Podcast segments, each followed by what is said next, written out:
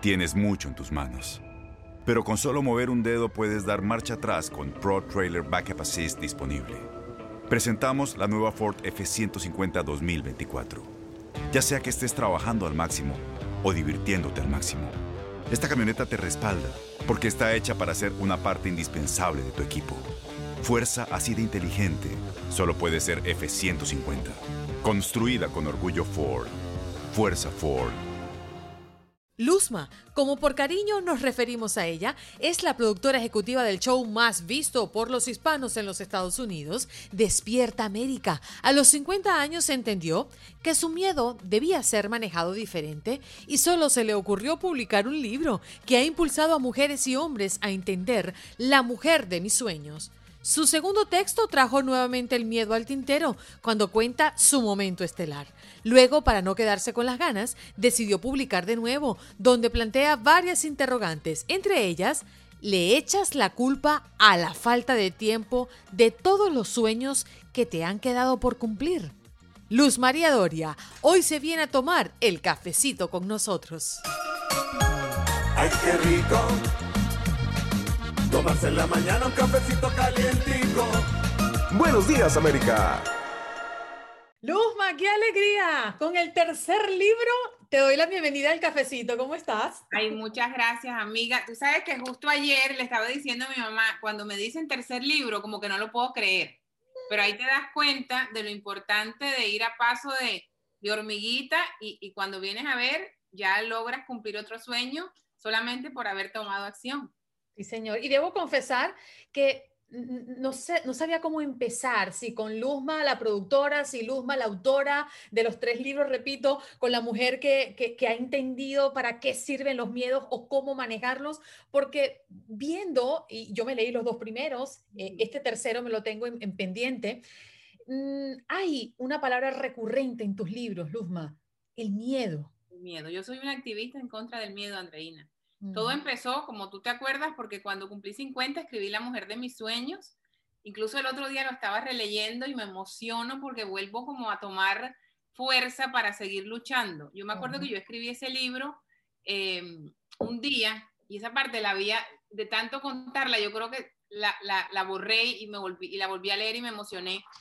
Yo amanecí un día como muy atormentada con muchas cosas, como amanecemos todas las mujeres, y de pronto dije, Luma, espérate, tú estás viviendo tu sueño cumplido y esto era lo que tú querías hacer. Y de pronto empiezo a acordarme de los miedos, de todo lo que tenía en contra y me sentí tan feliz de haberlo logrado y por eso nace La mujer de mis sueños. Entonces, hoy en día, con el tercer libro, que, era un tema que había tocado muy poco, muy someramente en los otros, en los otros libros sobre el tiempo, eh, yo me siento muy, muy satisfecha y sobre todo siento que, que estoy cumpliendo mi misión y que estoy cumpliendo el compromiso que me hice conmigo misma cuando, cuando empecé a escribir eh, oficialmente, digámoslo así.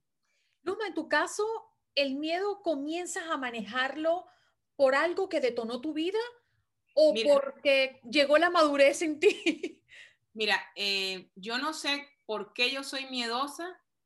Lo que sí sé es cómo estoy logrando apartarme del miedo. Aún sigo siendo miedosa. La diferencia entre la miedosa de antes y la de ahora es que la de ahora toma acción y la de antes hacía que el miedo ganara. La de antes veía el miedo como muy superior a ella, más poderoso eh, y, inclusive le daba gusto, lo complacía. La de ahora no. La de ahora es una luzma que ve al miedo como un enemigo oficial, eh, lo ve como, como ese, esa voz que yo misma me invento, ojo, fíjate, todos nos inventamos esa voz que nos sabotea, entonces me doy más poder a mí de, de poder inventarme otra voz que me apoye, que seguir alimentando esa voz que me, que me aplasta. Y, camino todos los días de la mano de la fe, que es lo que más me ha ayudado. Y también creo que tiene mucho que ver, y, te vas a dar cuenta en muchos años que te faltan para llegar a los casi 56 que yo tengo, que la vida te va, te va calmando, la vida te va dando paz, la vida te va enseñando. Entonces, cuando miras hacia adelante, en el caso mío, que ya casi estoy bordeando los 60, digo, espérate, yo no puedo seguir así. Yo, esto tiene que ser una lucha diaria, un compromiso conmigo mismo, conmigo misma a toda hora. O sea, el hecho de que yo esté aquí sentada, para, sentada tomándome este cafecito contigo, no te creas que a mí me gusta. Yo soy muy miedosa para hablar, pero entiendo que parte de mi misión es no que o, o, en una página de una computadora. Yo quiero que mis lectores me escuchen, yo quiero que mis lectores entiendan que yo soy exactamente igual a ellos y que si yo, yo pude y trato todos los días, ellos también van a poder. Mm. El valor versus el miedo, porque hay que tener valor para enfrentar el monstruo del miedo. Y cuando eso ocurre, algo pasa, ¿no? Ay, es delicioso, es tan rico. Yo creo que me he vuelto adicta a la sensación de ya gané yo. ¿O te has convertido en una atrevida? sí, sí, me atrevo. me, atrevo. Em, y, y, es como, el, como la primera vez que dices no, porque todo eso viene, e, es un cargamento que trae el miedo, te da pena decir que no, a todos dices que sí, em, te da pena alzar la mano, y ahí poco a poco pues ya te va soltando y cuando ves, uno, que no pasa nada malo, nada de eso que tú piensas en tu cabeza que va a pasar, Dos, cuando ves que consigues cosas. Tres, cuando ves que el universo premia a los que se atreven. Como digo yo en mi libro, el universo se enamora de los corazones que insisten. Cuatro, se abre esa puertecita que empiezan a pasar cosas maravillosas y como que de una sale otra.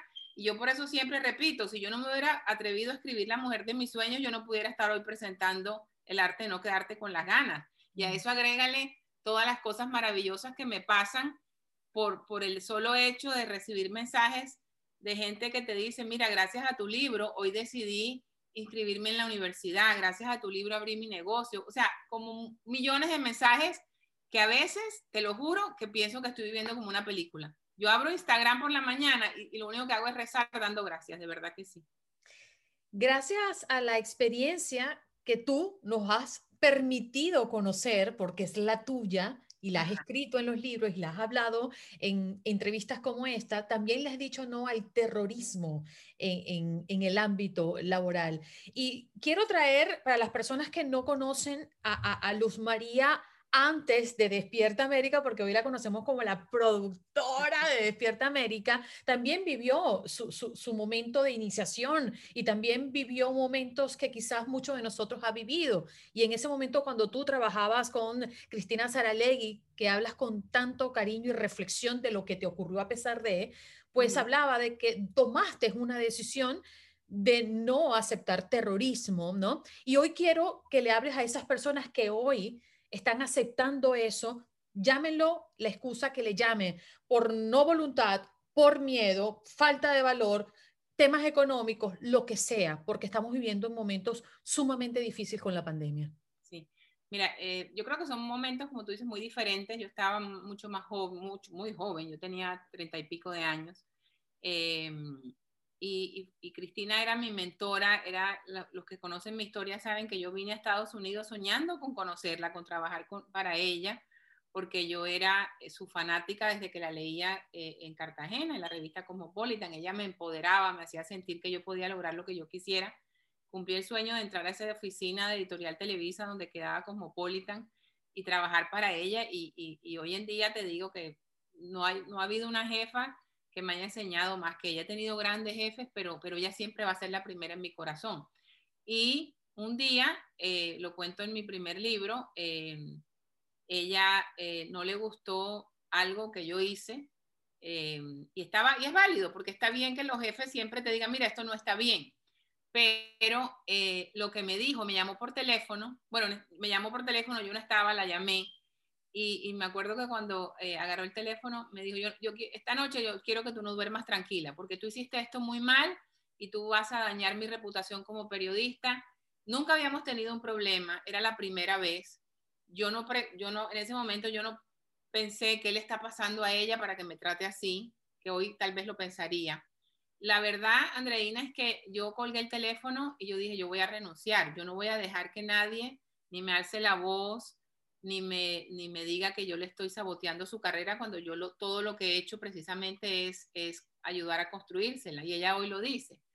Y, y me acuerdo que mi esposo inmediatamente me, me, apoyó y al día siguiente pues yo renuncié a mi trabajo, un trabajo que era muy bueno, eh, yo era la directora de su revista, eh, ella, vuelvo y repito, se había portado, era mi mamá postiza, o sea, fue una, fue una un momento disruptivo en nuestras vidas, eh, pero acababa de ocurrir lo de las Torres Gemelas, el 9-11, y yo creo que eso influyó mucho en mi vida porque yo dije, yo no puedo permitir que nadie me aterrorice.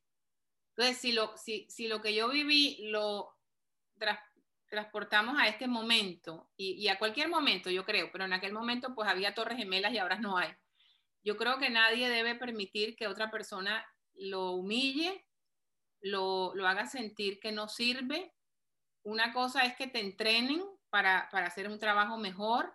Una cosa es que te hagan entender por qué hiciste algo que no está bien, pero eh, tratar de, humillarte y tratar de, de hacerte sentir que, que, que, tú destruiste algo, que, que, no sirves después de que habías probado con tu trabajo que sí lo hacías bien y solo porque ocurrió una vez, no, no me parecía a mí justo, ni me parece justo. Entonces, yo, yo hablaba esto una vez con alguien que me decía, es muy fácil hablar así cuando tienes la posibilidad de, de, irte y de que tu marido te mantenga si no consigues trabajo. Tal vez esa fue mi tranquilidad. Obviamente mi sueldo era importante también, pero no me iba yo a morir de hambre por no tener trabajo.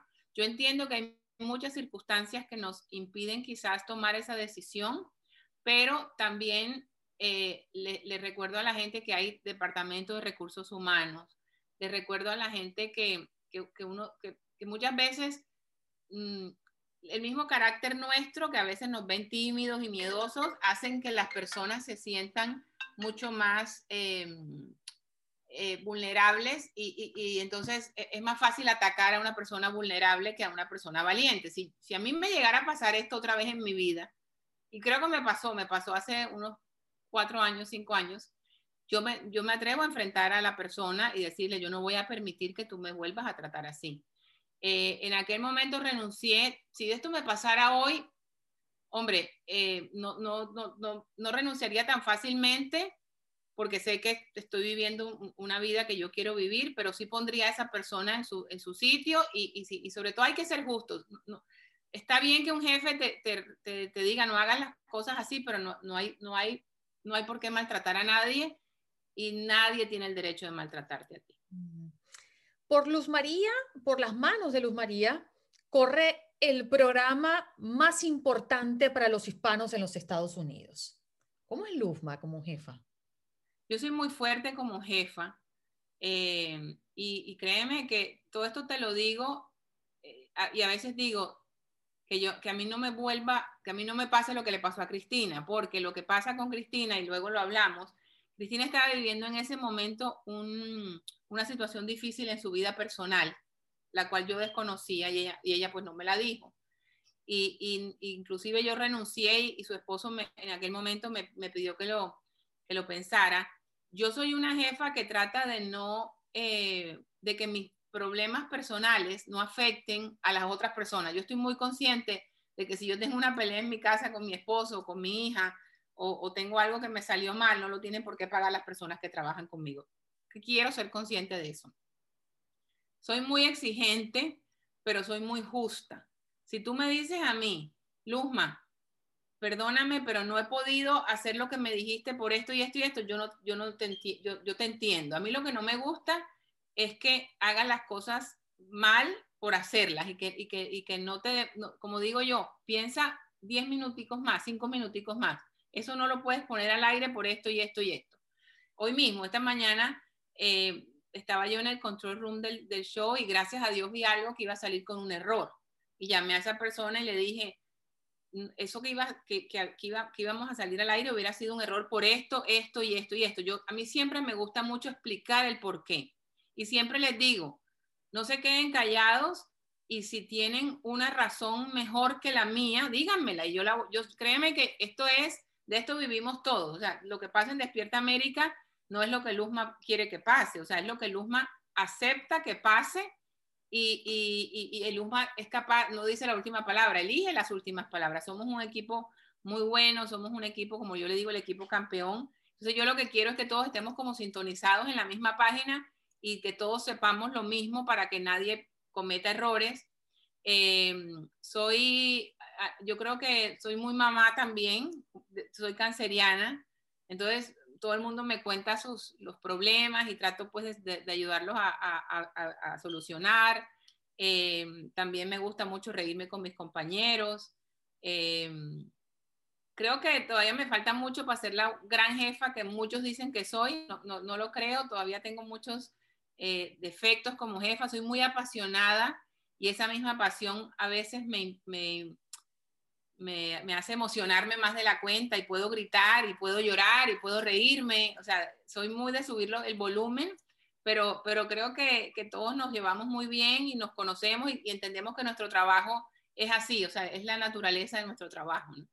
Tu carrera profesional como productora, llevabas la revista de, Cristina, pero pasó algo en ti a los 50, como ya lo contabas, que comenzaste a escribir un poco de libro. Yo ya Entonces, pues también abres tu canal de YouTube y comienzas a hacer entrevistas y te logramos ver en una faceta diferente. La percepción del trabajo que hoy tienes en Despierta América ha cambiado gracias a este vuelco, a este desdoblez que, te, que te hiciste tú como profesional?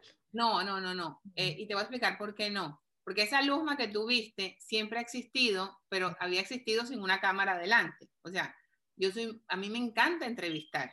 Yo creo que de, yo escogí ser periodista para tener la posibilidad de, de, entrevistar.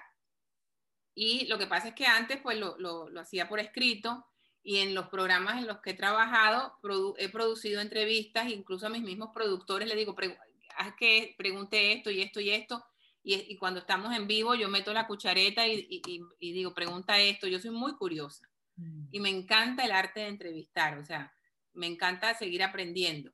Entonces, la única diferencia, eh, y creo que, que va a sonar un poquito arrogante, pero ya a mi edad no me da pena decirlo porque siempre me gusta decir lo bueno y lo malo, y voy a decir lo bueno. La diferencia es que con esas entrevistas, y ahí está la prueba, se hicieron muchos eh, titulares. Esas, entrevistas crearon titulares. Y eso, eh, yo que voy por la vida un poco de, mujer mayor, porque soy mayor de todos los que trabajan conmigo, me da más experiencia para enseñarles más y decirles, miren, cuando uno hace una pregunta bien hecha, lo que ocurre. Entonces, miren lo que, cuando uno se prepara bien, yo todas esas entrevistas, hice creo que 25 entrevistas, fue la primera temporada, eh, esas entrevistas me tomaban mucho tiempo, porque no te creas, yo no, yo, yo me demoraba quizás todo el domingo leyendo sobre la persona que iba a entrevistar, aunque, aunque todos la conociéramos, aunque fueran mis amigos. Yo buscaba cosas y por eso las entrevistas eh, eh, fueron, fueron se convirtieron muchas en titulares, la, mayoría. Entonces, eso no, no, no, me cambió a mí. Yo creo que más, mejor dicho, cambió más a las personas que trabajan conmigo porque pero miércoles, Luzma es tremenda, Luzma es capaz de, se atreve a preguntar estas cosas que yo no me atrevo. Tienes mucho en tus manos, pero con solo mover un dedo puedes dar marcha atrás con Pro Trailer Backup Assist disponible. Presentamos la nueva Ford F150 2024. Ya sea que estés trabajando al máximo o divirtiéndote al máximo, esta camioneta te respalda porque está hecha para ser una parte indispensable de tu equipo. Fuerza así de inteligente solo puede ser F-150. Construida con orgullo Ford. Fuerza Ford. ¿Qué es lo que más valoras de un profesional y qué es lo que no te gusta verdaderamente y lo rechazas? La, flojera y las mentiras. Detesto la, eso. Y eso es, como, eso mira, es la actitud de la persona. Lo que más valoro es las ganas. Eh, si yo veo a una persona que tiene ganas de intentarlo, le perdono todo porque todos somos humanos y podemos cometer errores, pero las personas que me dicen mentiras o que, o que se fijan en el reloj, no, no van conmigo. No, no, me gusta la gente que se pone horario, no, porque yo a esa hora termina mi trabajo, para mí nunca ha existido a esa hora termina. Ojo, es muy importante que tengamos tiempo para nosotros mismos, pero, pero yo he llegado a, a, donde he llegado gracias a que he trabajado sábados, domingos, madrugadas, he trasnochado, o sea, no creo mucho en eso de esa, a esa hora ya yo no puedo, no me gusta. Hablemos de tu tercer libro, El arte de no quedarte con las ganas. ¿Las ganas de qué? De todo, de todo. Desde, desde cumplir un sueño hasta, que yo creo que eso lo resume todo, porque pedir perdón puede ser un sueño cumplido, que te perdonen, eh, pedir aumento de sueldo, eh, decir un te quiero, mm, tener la vida que tú quieres tener. Fíjate que eh, hice mucho research, investigué mucho para, para, escribir este libro, aprendí mucho. Yo creo que de todos los tres, el, el, que más me ha enseñado es este, porque los otros en realidad han sido parte de mi vida y entrevistas que he hecho para, para um, eh, complementar mi historia.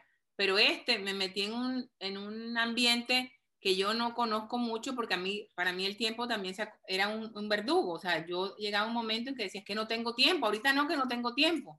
Y me puse a pensar ahora en la pandemia que, que el no tengo tiempo es una mentira elegante que todos decimos a veces por el mismo miedo de, de, de realizar algo, por el mismo miedo de sobresalir y porque vemos tan grande lo que nos espera que preferimos decir, ¿sabes qué? Voy a decir que no tengo tiempo y sigo con esto.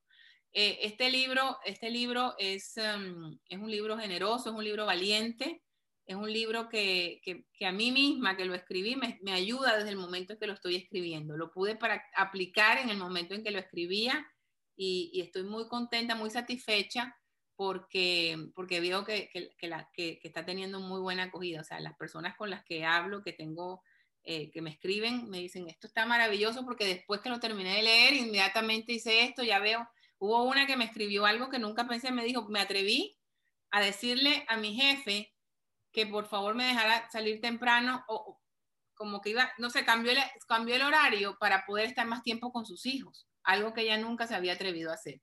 Y yo creo que todo lo que tú hagas buscando tu felicidad, hay que, hay que aplaudirlo. Una autora como tú relee sus libros y sí. es más fácil hacer el segundo o el tercero o el primero siempre es más difícil. Yo creo que el primero es el más difícil.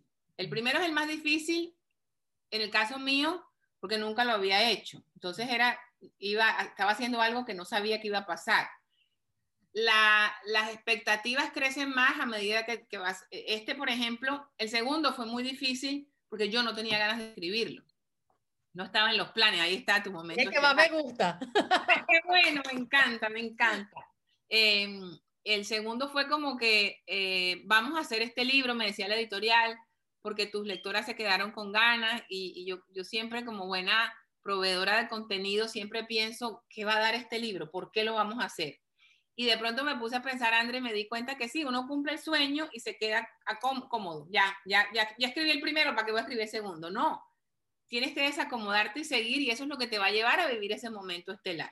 Eso lo entendí. Este como nace en medio de la pandemia, nace sin grandes eh, eh, presentaciones, que los otros, los otros son como hijitos de, como los hijitos ricos y esto es el hijito pobre que no tuvo la presentación grande eh, en Books and Books, ni, ni, las, ni las giras, ni las, ni las filas para, para firmar.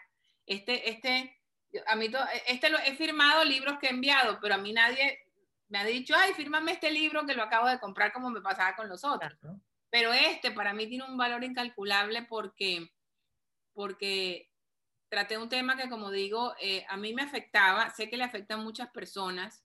Y cu cuando vienes a ver, es como, como decía mi esposo, este libro cierra, cierra esa, esa, esa trilogía, ¿no? De, de la mujer de mis sueños y tu momento estelar, porque si te pones a ver, para lograr, lograr convertirte en lo que sueñas y lograr vivir tu momento estelar, tienes que hacerte amiga del tiempo. Y eso no lo tenía yo, lo tenía claro, pero no había profundizado mucho y lo, lo logré hacer en este libro.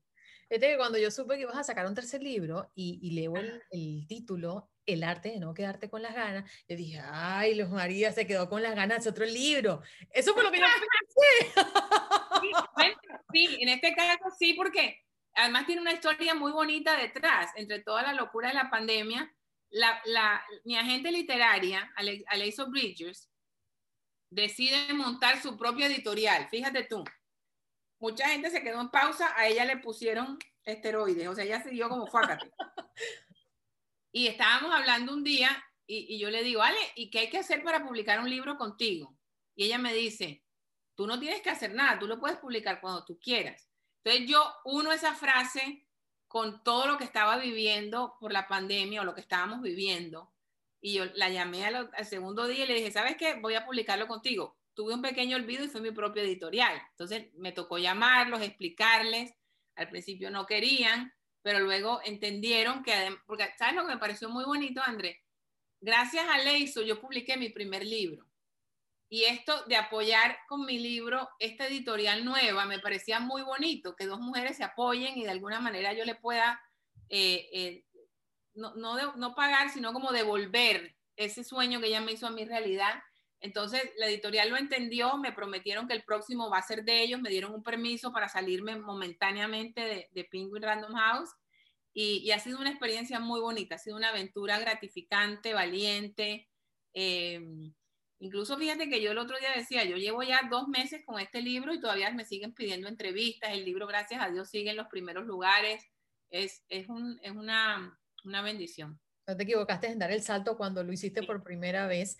Y te escuché decir, a propósito de lo que nos estás comentando, Luzma, eh, en una entrevista que decías, eh, yo me siento muy agradecida por tener lo que tengo, pero no creo merecérmelo por insegura, por miedosa, por no atreverme. ¿Crees que finalmente nosotros tenemos lo que merecemos? Totalmente. Y esa pregunta a mí me la hicieron cuando yo estuve en Minneapolis, eh, en, en, un evento multitudinario que se llama RISE, que, es, que lo hace una gran escritora americana que me invitó, eh, Rachel Hollis. Y me acuerdo que éramos cuatro mujeres y la pregunta me hizo pensar tanto. Ella nos dijo, ¿por qué ustedes no deberían estar aquí hoy?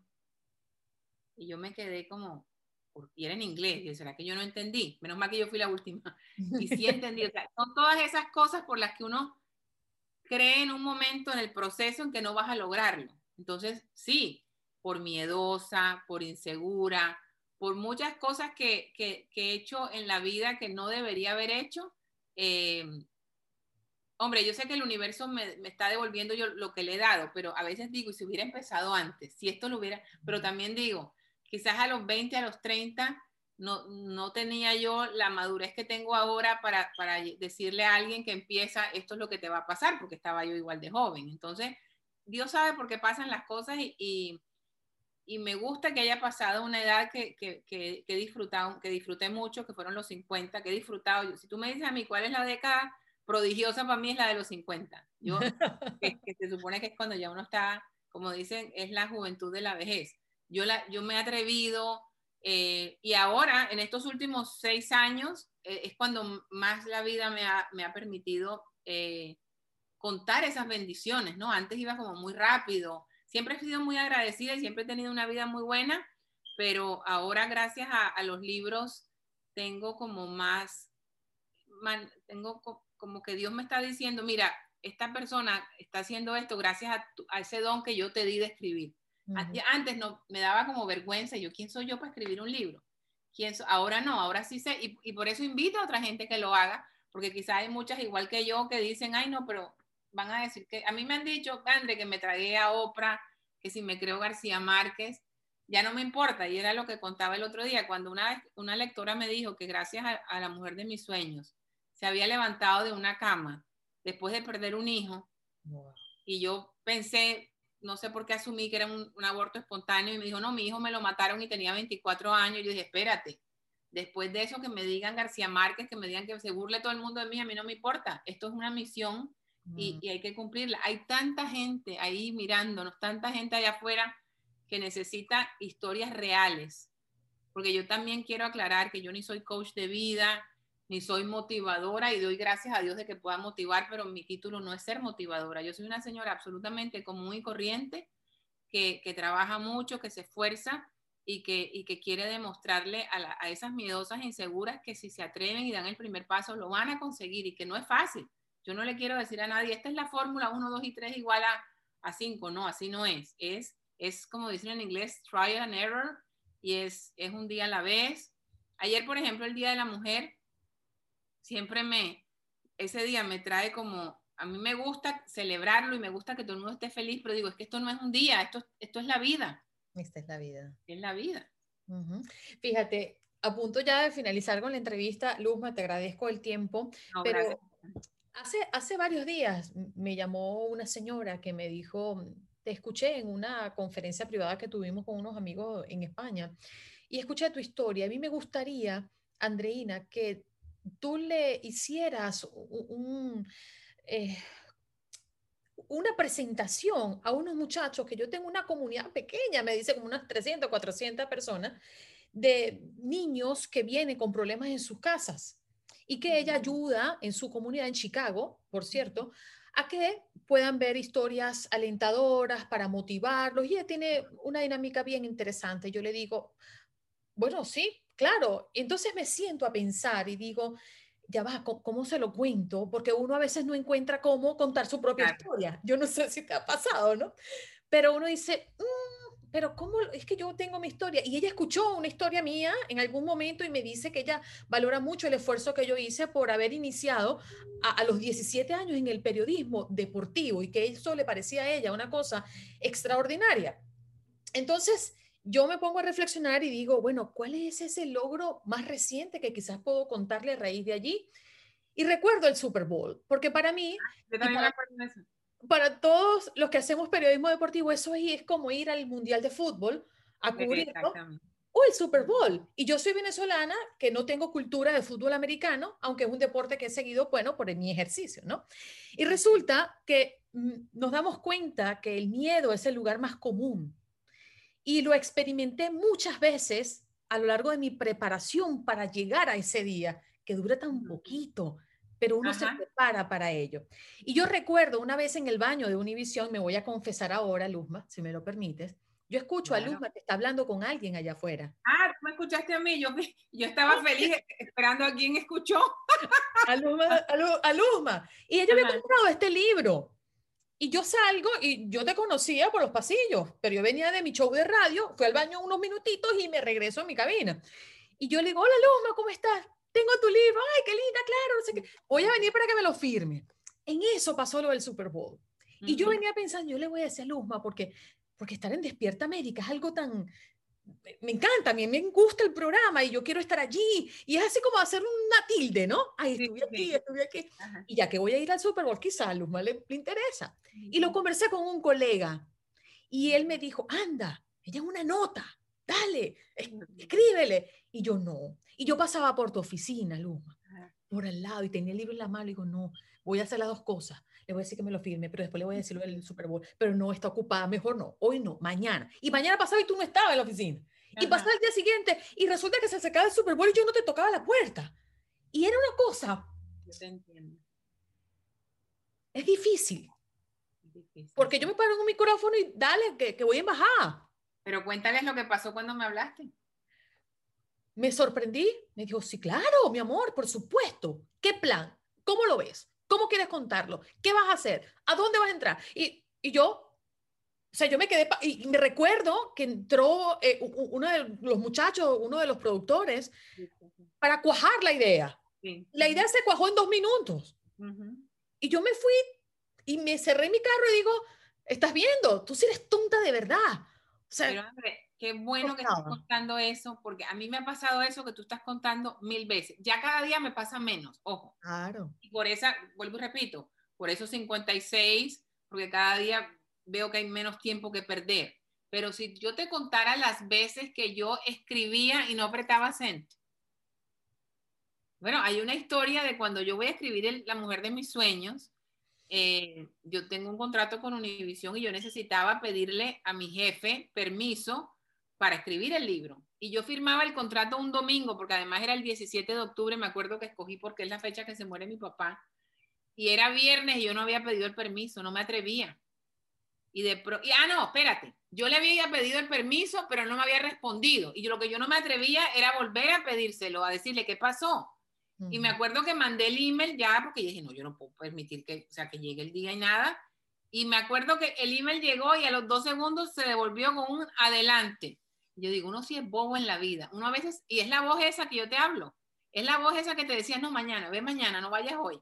Ella te va a decir que no. Ella es, es, lo más importante para lograr el sueño es matar esa voz y tomar acción.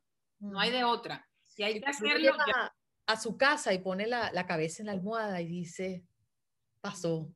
Lo sí, exacto. Yo, yo, desde, que, desde que escribí La Mujer de mis Sueños, todas las noches, yo tengo un diario de agradecimiento y, agradezco por todas las cosas que, que, que, me siento feliz de, haberlas vivido, pero también me, siempre repaso las, las cosas que me atreví a hacer y los resultados de esas cosas. O sea, ya yo mido mis días por lo que consigo en ellos. Y por eso eh, yo recalco en este libro que lo mejor no es importante que tú digas, hoy hice 90 cosas, no. Hoy hice cuatro cosas que me van a llevar a estas otras cuatro cosas. A veces nos, nos, medimos más por el número de, de, de, de, cosas que hacemos que por, que por los, el resultado que tenemos. Hay que medirnos por los resultados. Y la disciplina para mí ha sido fundamental en el crecimiento personal y, y profesional. Y lo debatí en estos días con una amiga y ella decía que ella la mueve principalmente la motivación. Y yo le decía, la motivación es un momento. Sí. O sea, que tengas disciplina, y hagas lo que tengas que hacer, vas a llegar allí. Totalmente. Y era una de las, es una de las cosas que yo reflexiono en el libro. Vino este virus y nos cambió los hábitos. Totalmente. Pero los sueños no nos cambian los hábitos. Todos queremos algo, pero no, no cambiamos de, de hábito. Seguimos haciendo las cosas que siempre hacemos y vamos a obtener los resultados que siempre obtenemos. El arte de no quedarte con las ganas. Voy corriendo a leérmelo, sí, señor. Andrés, gracias. No, gracias a ti. De verdad que me encanta siempre hablar contigo. Me llenas de, de buena vibra siempre que hablamos. Gracias, Luzma. Y gracias por haberme abierto esa puerta una vez más. Tan linda, gracias a ti. Chao. Ay, qué rico. Tomarse en la mañana un cafecito calientico. Buenos días, América. Boost Mobile tiene una gran oferta para que aproveches tu reembolso de impuestos al máximo y te mantengas conectado. Al cambiarte a Boost, recibe un 50% de descuento en tu primer mes de datos ilimitados. O, con un plan ilimitado de 40 dólares, llévate un Samsung Galaxy A15 5G por $39.99. Obtén los mejores teléfonos en las redes 5G más grandes del país. Con Boost Mobile, cambiarse es fácil. Solo visita boostmobile.com. Boost Mobile, sin miedo al éxito. Para clientes nuevos y solamente en línea, requiere AroPay. 50% de descuento en el primer mes requiere un plan de 25 dólares al mes. Aplican otras restricciones. Visita Boost Mobile.com para detalles.